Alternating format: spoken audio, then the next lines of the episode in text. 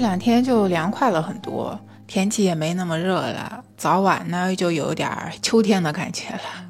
你好呀，我是糯米元宝，爱吃糯米的糯米元宝。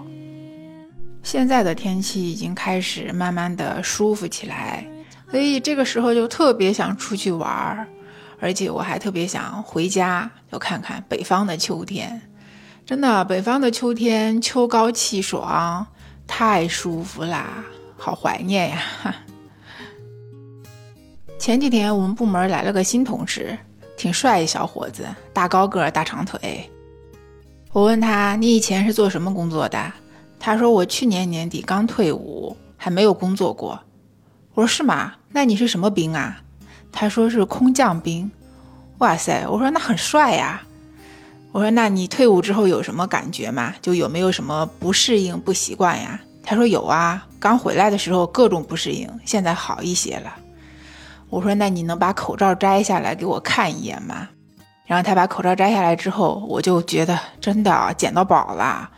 这个应该是我们整个部门的颜值天花板吧，然后我这么想的，当然我也就这么说出来了哈。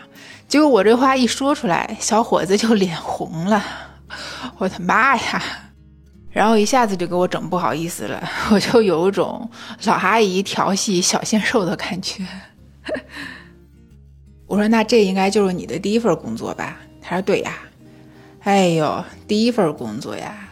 我的第一份工作是在一家台企，老板是一个六十多岁的老头，挺和善的一个人，台湾人。嗯，然后各个部门的经理不是儿子女儿就是女婿，反正就是一个家族企业嘛。所以从客户到供应商合作的基本上不是台企就是在大陆的台湾人，所以接触的台湾人还是蛮多的。那我今天就来跟你聊一聊我接触过的台湾人，就是我对台湾人的这些印象哈。先说明哈，我是没有地域歧视的，而且我也并没有觉得台湾人不好，就是我只是就我接触过的台湾人来聊一聊。我不知道你有没有一种感觉啊，就是台湾人他特别有礼貌，就像这种请、谢谢、对不起、您好。这种话真的张口就来，他们说的很多的。比如我印象很深刻的就是他们打电话的时候，比如说接起一个电话，他会说：“哎，你好，你请说。”像我的话就是：“哎，你好，你说。”然后那个时候早上的时候，老板他只要进公司，他会跟公司的每一个人去说早安。嗯，比如说我们过年放假，然后过完年回来上班的时候，他会在门口来迎接你，然后还给你个红包，开年红包嘛，他会亲自递到你手上。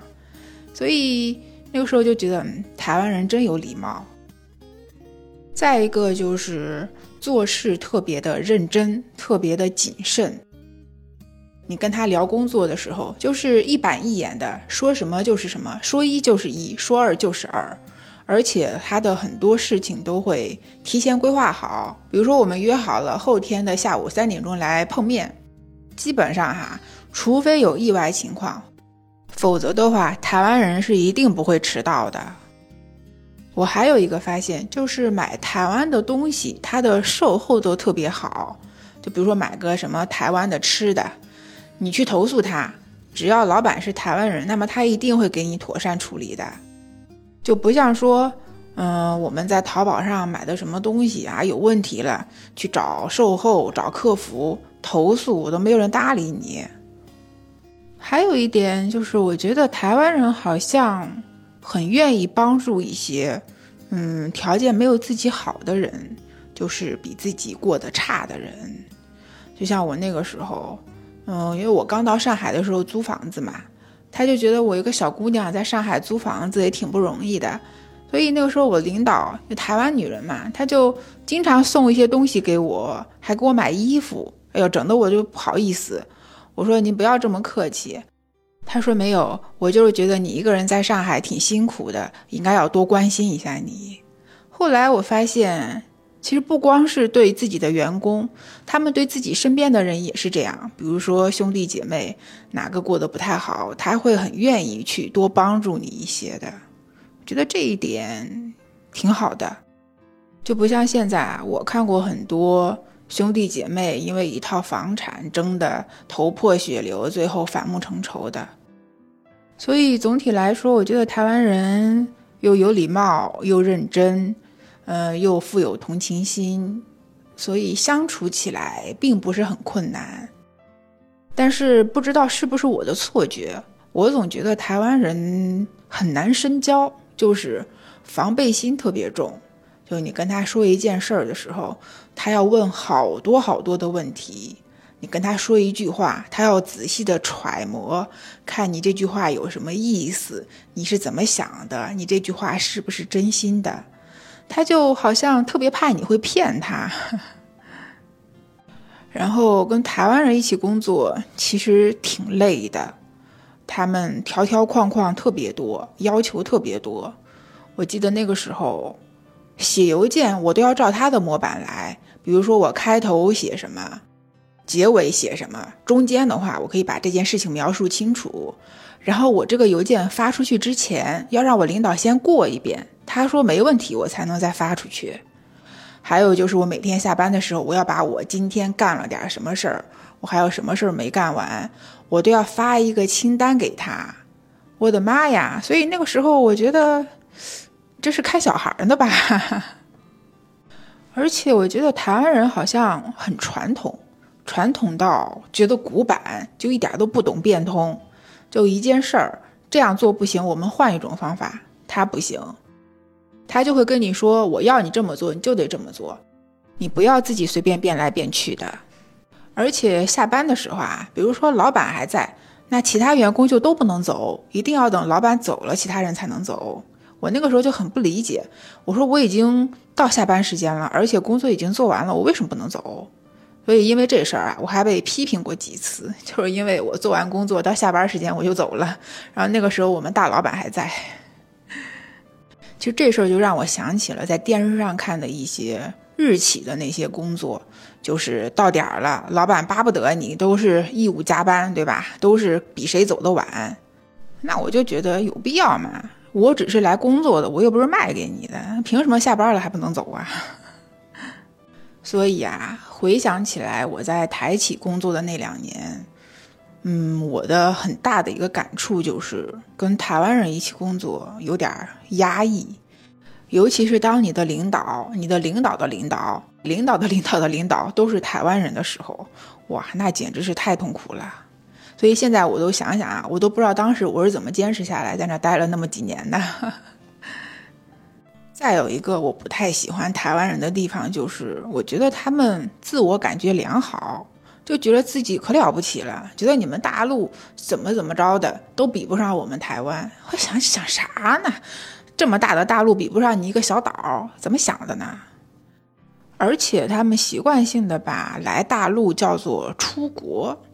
这个说法我真的是很不赞同啊！但是你想想，他们从小就是被这么教育的，被这么洗脑的，这么说你好像也不能说他们什么哈，就让人听着很不舒服嘛。因为当时接触过很多的台湾客户嘛，有一些老男人啊，我就觉得特别的猥琐，特别的好色，就是他们明明在台湾是有老婆孩子的，那你来大陆工作。那你为什么要养个小三儿呢？然后跟两口子似的住在一起过日子，有的还生了孩子。然后我老公呢，有一个客户也是台湾人，他有两个老婆，大老婆生了一儿一女，小老婆没生孩子。然后他们一家几口很和谐的生活在一起。然后他大老婆的孩子跟小老婆关系还特别好，还天天喊着：“哎呀，我小妈怎么样？我小妈怎么样？”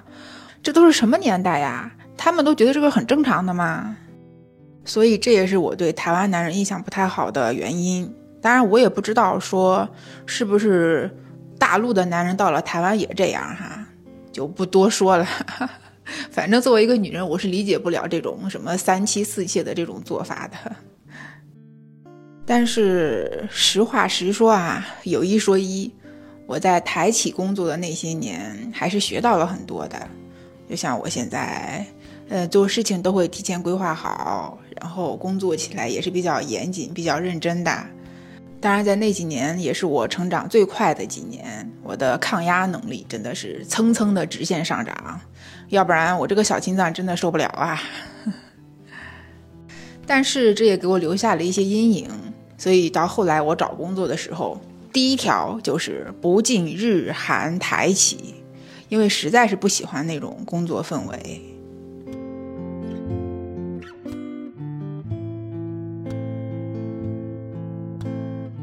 聊了这么多，我不知道你有没有发现啊？我好像没有提到台湾美食。其实这几年也吃到过一些，比如说从台湾空运过来的月饼啊、糕点呀，还有老板娘亲自下厨做的一些台湾的小吃。嗯，说实话，我不怎么感冒。就前几年什么台湾美食节、什么台湾小吃街很盛行的时候，我就不喜欢去。我并不觉得有多好吃。说到这儿，我想起来前几年的一个梗，就台湾人民不是都觉得我们大陆人民吃不起卤蛋，吃不起榨菜吗？真希望台湾省的同胞啊，能够多来大陆看看啊，来看看咱们，不是吃不起卤蛋，吃不起榨菜，咱们现在星巴克都已经不稀得喝了。当然，如果有机会的话，我还是很想去台湾省旅游的哈，去看看我们。祖国的大好河山，那你有没有跟台湾人接触过呢？那你对你身边的台湾人是个什么样的印象呢？那欢迎你给我留言，我们可以在评论区沟通。欢迎你订阅我的专辑，你的五星好评是我坚持下去的动力。那我们今天就这样喽，这里是糯米饭儿，我们就下次再见啦，拜拜。